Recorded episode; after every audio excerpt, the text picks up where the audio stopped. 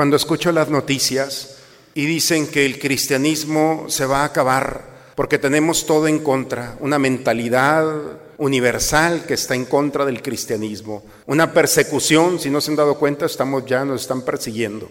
Han quemado iglesias, han matado sacerdotes. Bueno, el lugar más peligroso para ser sacerdote en el mundo es México.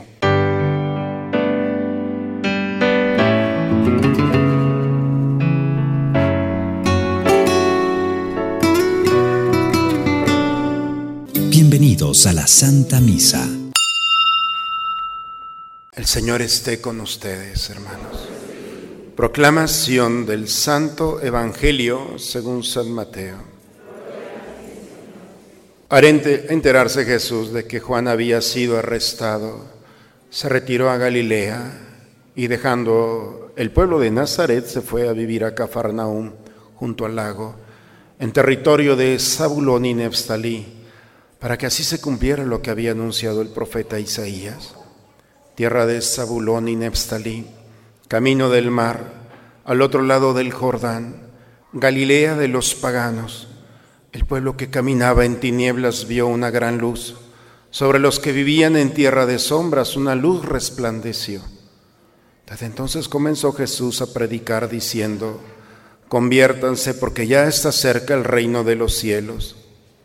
Una vez que Jesús caminaba por la ribera del mar de Galilea, vio a dos hermanos, Simón llamado después Pedro y Andrés, los cuales estaban echando las redes al mar porque eran pescadores.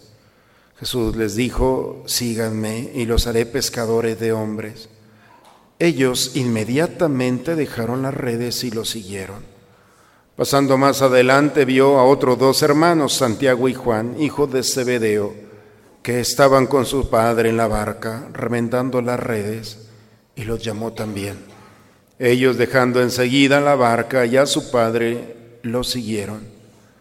Andaba por toda Galilea, enseñando en las sinagogas y proclamando la buena nueva del reino de Dios, y curando a la gente de toda enfermedad y dolencia. Palabra del Señor. Abrir la Biblia, hermanos, es encontrarnos historias maravillosas, extrañas algunas de ellas. El pasaje de, y la historia de Abraham es una de las más conocidas. Un anciano con una esposa anciana, su esposa, es, aparte de anciana, estéril, y Dios le regala un hijo, Isaac. Pero Dios después se lo pide que lo sacrifique.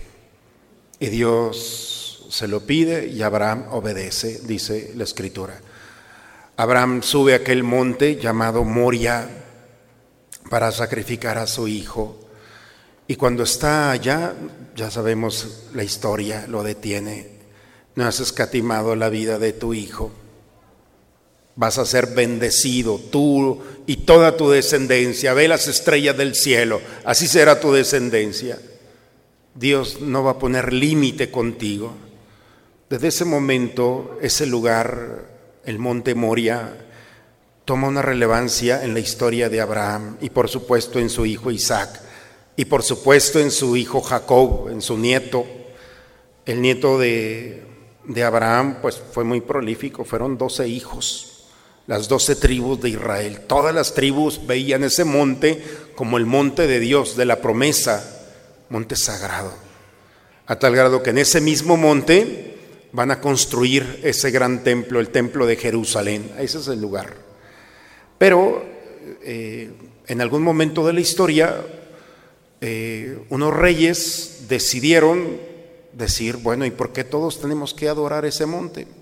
Vamos a hacer otro. E inventaron otros dioses y buscaron otros montes. Los pusieron, ¿se acuerdan las doce tribus que fueron separadas, fueron colocadas en cada una de las regiones por Josué. En la región de la tribu de eh, Zabulón y de Neftalí se construyeron dos templos. Entonces la gente ya no iba a Jerusalén, se olvidaron de ese monte, se olvidaron de la promesa, se olvidaron del Dios que los había sacado de Egipto y empezaron a tener divinidades en estos, a tal grado que esta región poco a poco se fue oscureciendo se perdió la fe en el Dios verdadero. Mucho tiempo después viene el profeta Isaías y vivía en esta región. Todo el mundo tenía su divinidad. Es más, ya nadie hablaba de Dios. Y en ese momento llega un imperio, el imperio asirio, y arrasa con todo, a tal grado que estas regiones desaparecieron prácticamente. Los pocos judíos que estaban allí se contaminaron, podemos llamarlo así, con otras poblaciones. Los asirios, cuando llegaban a un pueblo a conquistar, mataban a la gran población, a la mayoría, otros se los llevaban a trabajar y el pequeño resto traían de otras culturas para contaminar, para que se olvidaran de sus raíces, de sus dioses. Y entonces esta región se contaminó. Esta región se le va a llamar también eh, Cafarnaum, el lugar donde está contaminado, el lugar donde se han olvidado de Dios, podemos llamarlo así. Isaías hizo una promesa, la oscuridad que estamos viviendo el día de hoy se va a acabar. El pueblo que caminaba en tinieblas vio una gran luz. En algún momento de la historia esto tiene que volver. Tenemos que volver nuestra mirada a Dios. Y 700 años después escuchamos el Evangelio el día de hoy. Cuando Jesús estaba en Jerusalén, se entera que apresaron a Juan el Bautista, se regresa a Nazaret, a su pueblo, pero Nazaret era una cosita así, entonces tan pequeña que dice, bueno, me voy a ir a Cafarnaúm, a la región precisamente de Zabulón y Neftalí, a la región contaminada.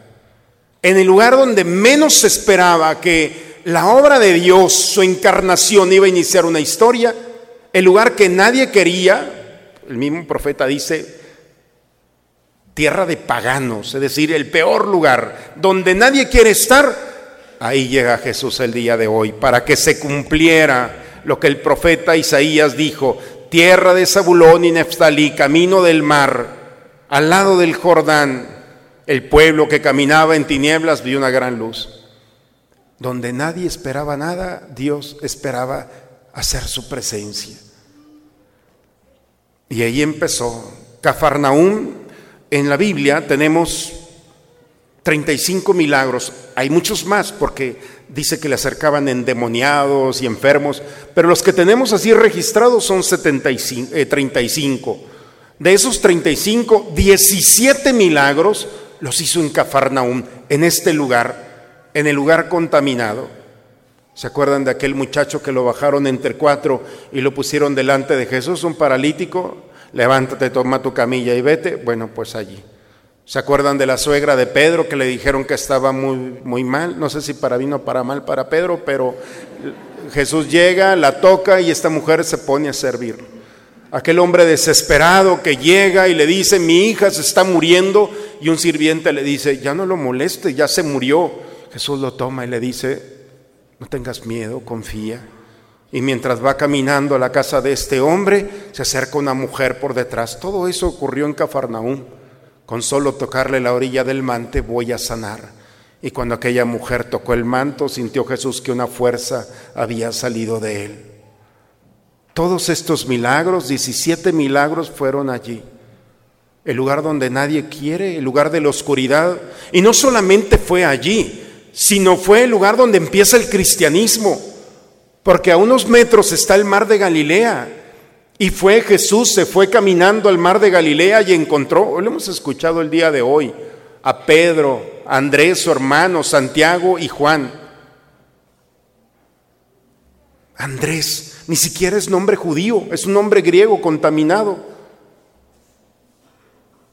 Pedro, pues, le va a cambiar el nombre serás piedra. Y cada uno de ellos, gente contaminada. Fíjense lo, lo extraño, de los doce discípulos, el único que tenía cepa, es decir, que tenía raíz puramente judía, es más, era de Jerusalén. ¿Saben quién era?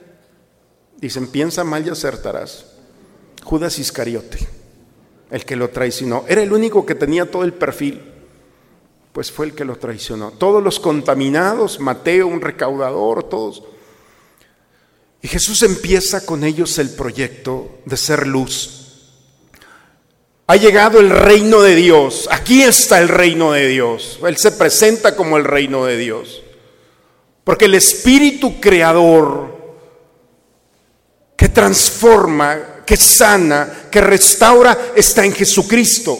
Donde está Jesús está el reino. Por eso es la buena noticia. Jesús empezó a hablar la buena noticia del reino de Dios. La oscuridad no tiene poder. En el peor momento, con las peores personas, en las peores circunstancias, Jesús se presenta allí. Ese es el escándalo. Todos pensaban que el Mesías iba a llegar a Jerusalén, pero se fue al lugar donde nadie quería, con los que nadie quería, con los rechazados, con los contaminados, con los que no tenían valor.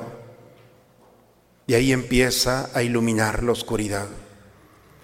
Hermanos, el irse a Cafarnaúm no es solamente buscar la oscuridad, era lo imposible.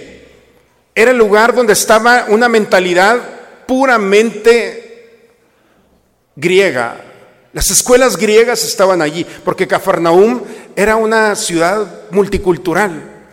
No sé si ustedes han tenido la oportunidad de ir a una, una ciudad grande donde están las diferentes eh, culturas, por ejemplo, el barrio chino, el barrio mexicano, por supuesto, el barrio italiano. Cuando va uno de esas ciudades en Estados Unidos y ve los diferentes barrios tan enormes, tan plurales, así era Cafarnaúm.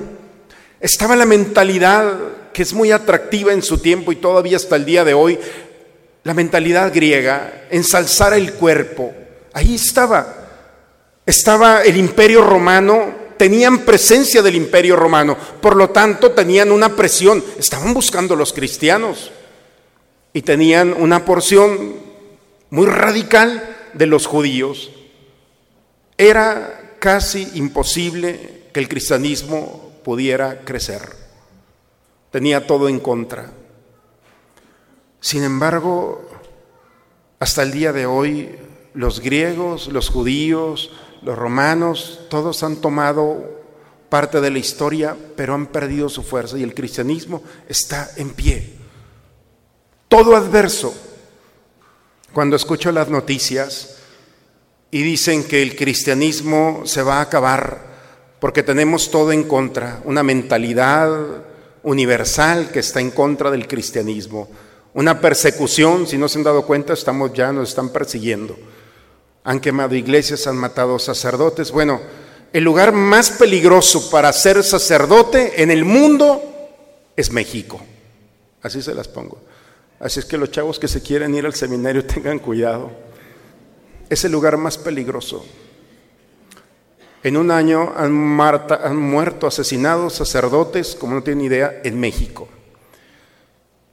Y han quemado iglesias, acaban de robar un sagrario, Parece que no sucede nada, pero tenemos todo en contra, pero Jesús empieza su primera célula con toda la situación adversa. Tiene todo para acabarse, pero no, no cuentan con lo que hay de fondo. Jesús está decidido a ser luz del mundo. No importa lo que la gente piensa, lo que la gente hace o que está dispuesta a hacer. El cristianismo tiene la esperanza como una razón para despertarse todos los días. Jesús empezó a tocar la historia de la humanidad y tocando la historia de la humanidad los iluminó, porque no solamente sanó a personas que estaban lesionadas en su cuerpo, estaban lesionadas en su alma. En esta región multicultural, había personas que no querían vivir, que no encontraban el sentido de su vida, que habían perdido, porque el hombre puede vivir lo que quiera, pero siempre está necesitado de esperanza. Y la esperanza no es una idea, no es un sentimiento, la esperanza es una persona, Cristo. Y cuando Cristo entra en la historia personal, se transforma en una historia de salvación, donde todo tiene sentido. Por eso cuando escogió a Santiago, Pedro y Juan, ustedes serán pescadores de hombres, porque estos hombres están perdidos, necesitan ser salvados, necesitan una razón, necesitan ser restaurados, sanados, pero sobre todo salvados. Ustedes no lo van a hacer, pero van a llevar el mensaje. Ustedes van a ser proclamadores. Por eso Los llamó para dos cosas, para que estuvieran con Él y para enviarlos a predicar. No son ustedes los que van a hacer el milagro, soy yo. Pero donde estén ustedes, yo ahí estaré. Y donde yo esté, el Espíritu Creador toca realidad humana y la transforma. Por eso, hermanos, este es el mejor momento para hablar de Dios. Cuando este mundo se está desmoronando, cuando las familias están lesionadas, destruidas, cuando el pecado ha llegado a la historia de la persona y lo ha llenado de desesperanza, de odio, de rencor. ¿Cómo podemos entender que en una ciudad 27 muertos el día de, ayer? ¿Cómo puede ser que nos acostumbremos a las miserias, al odio y a la muerte injustificada? ¿Cómo podemos entender que una señora que trabaja en una gasolinera poniéndole gasolina a un coche, una bala perdida, ya una familia, unos niños sin mamá? O sea, ¿dónde está nuestro país? ¿Dónde estamos nosotros? ¿Cómo podemos llegar aquí tan tranquilos para ver si Dios me dice algo? No, el reino de Dios es la armadura, no solamente para enfrentar este mundo, sino para llevar a Dios a todas las circunstancias. Porque esto es una revolución, no de violencia como la de Cristo. Es donde podemos nosotros entender que hay alguien que está en este mundo que puede actuar, sanando el corazón de alguien que vive el odio y está lastimando sanando a las personas que han perdido un ser amado por una violencia infundada que puede entrar en nuestros hogares y sanar nuestras divisiones familiares, que puede entrar en mi vida y sanar mi corazón después de una lucha en la que no hay frutos ante mi pecado y ante mi inclinación. Cuando se nos ha ido nuestra historia de las manos, hay alguien que nos dice, aquí estoy, el reino de Dios está aquí. Es el Evangelio, es la buena nueva. Por eso, hermanos, este es el mejor momento de predicar. En algún momento alguien dijo, en la mesa no hablamos de religión ni de política. Y dime, ¿dónde está la familia? Dejamos de hablar de Dios. Dejamos de hablar de Dios y en una sociedad lastimados, enfermos de tantas realidades de egoísmo y de soberbia y de vanidad y de tantas cosas. Tenemos todo para desaparecer. Es mentira. Este es el mejor momento para que la luz de Dios ilumine al pueblo que camina en la oscuridad. Para que el Señor vuelva nuevamente a darnos la alegría de descubrir que el misterio de Dios está entre nosotros, que no nos ha abandonado, que así como levantó un paralítico, sanó a un leproso, que así como perdonó a una mujer pecadora y resucitó muerto, el mismo Cristo está aquí. Y si alguien te dijo que los milagros habían quedado en el pasado, está muy equivocado. Porque yo no sé cómo nos han convencido de esto. Cristo se ha perpetuado. En cada Eucaristía Él está aquí. Su cuerpo, su sangre, su alma, su divinidad. Él le dijo un pedazo de pan, ya no eres pan, eres mi cuerpo. Y donde esté ese pedazo de pan consagrado, allí voy a estar. Por eso nos reunimos aquí, para dotarte de esperanza. Porque hay circunstancias en tu historia o en la historia de los que vas a encontrar donde parece que ya no hay nada que hacer. Zabulón y Neftalí, ese lugar, esa persona, esa realidad que nadie quiere, es la que Dios quiere. Sigue actuando de la misma manera. Lo que tú no quieres, Él lo quiere. Al que tú no quieres, Él lo quiere. Y las circunstancias que quieres borrar de tu vida, Dios no la quiere borrar de tu vida. Por eso, hermanos, el día de hoy la palabra del Señor nos invita a recuperar nuevamente la experiencia de Cristo, de su reino, de su buena nueva. Es para ti.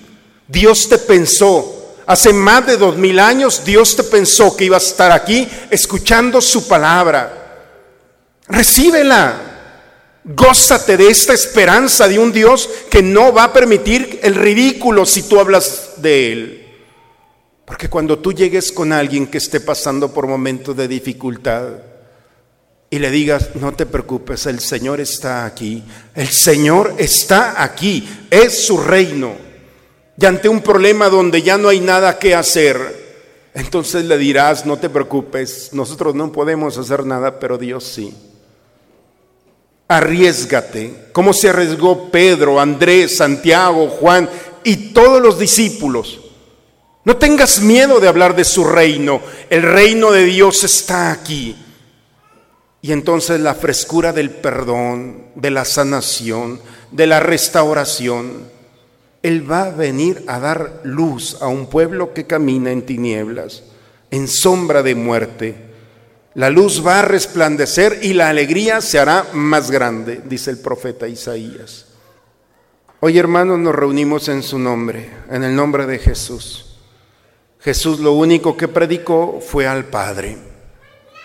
Todo lo que predicó lo hizo por el Padre.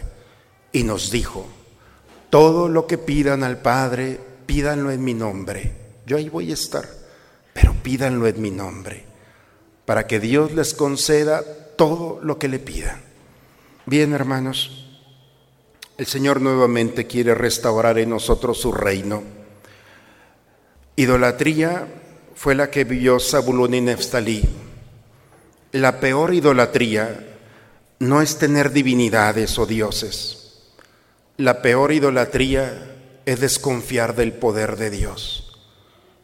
Y la soberbia peor. Dios no puede resolver este problema porque este problema es más grande que Dios, soberbio. Dios no puede perdonar este pecado porque es más grande que Dios, idolatría y soberbia. No pongas a Dios al nivel de tu mente y de tu corazón. Dios es más grande, hermanos. Y por eso no le pongamos límite a Dios. Si vas a confiar, entonces confía porque cuando Jesús estaba en la barca, le dijo al mar, cállate y enmudece. No hay duda en él. Tiene la certeza que el Padre actuará en favor de él. Si nosotros entramos en el combate cotidiano con dudas, es como si pensáramos en la barca. Si le digo al mar que se calle y enmudece en nombre del Señor, ¿me hará caso? Entonces mejor ni la pienses. Dios nos invita a tener la certeza.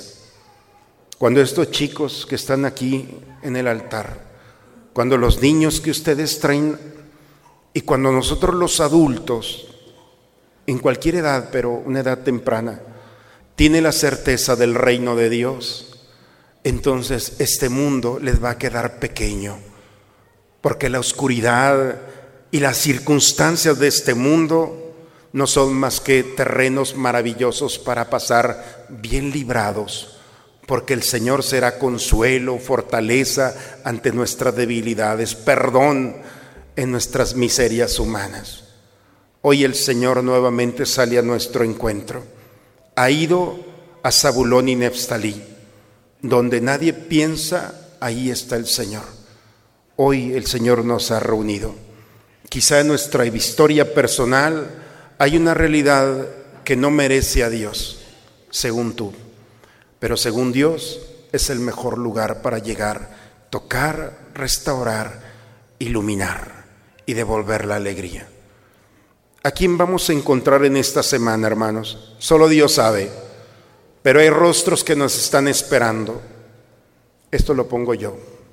Pobre de ti si no les hablas del reino. Cierro el paréntesis, eso lo dijo yo, no el Evangelio.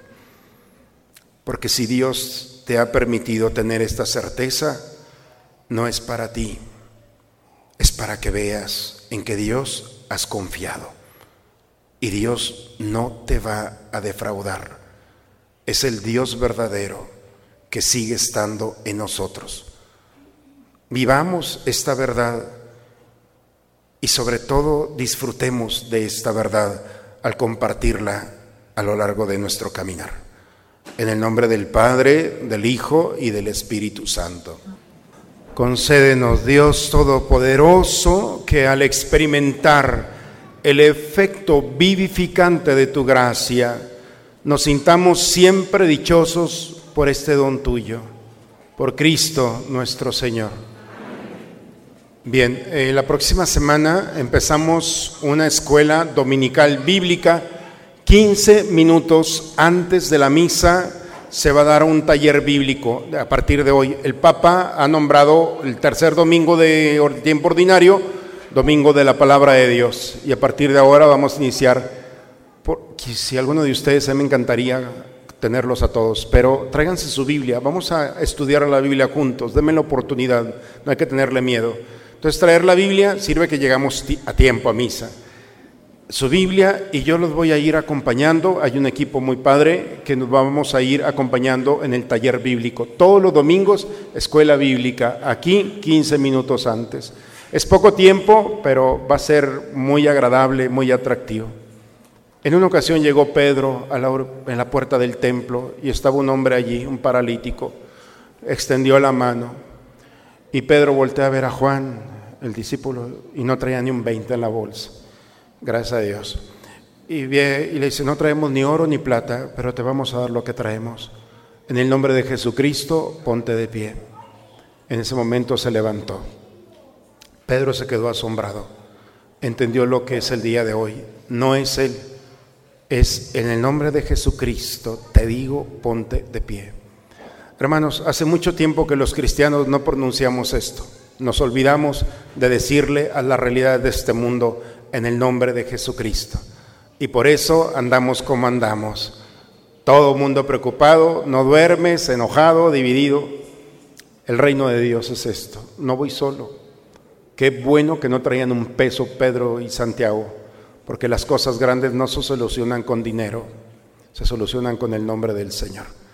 Ojalá que el reino de Dios lo recuperemos. Si entendemos esto, hermanos, buen provecho, van a disfrutar la vida. El Señor esté con ustedes.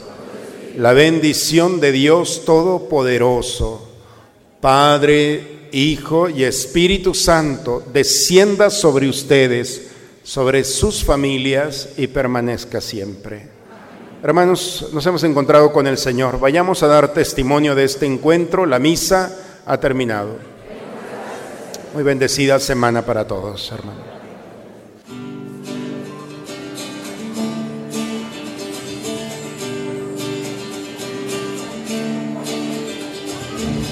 No he encontrado nada bueno que te pueda.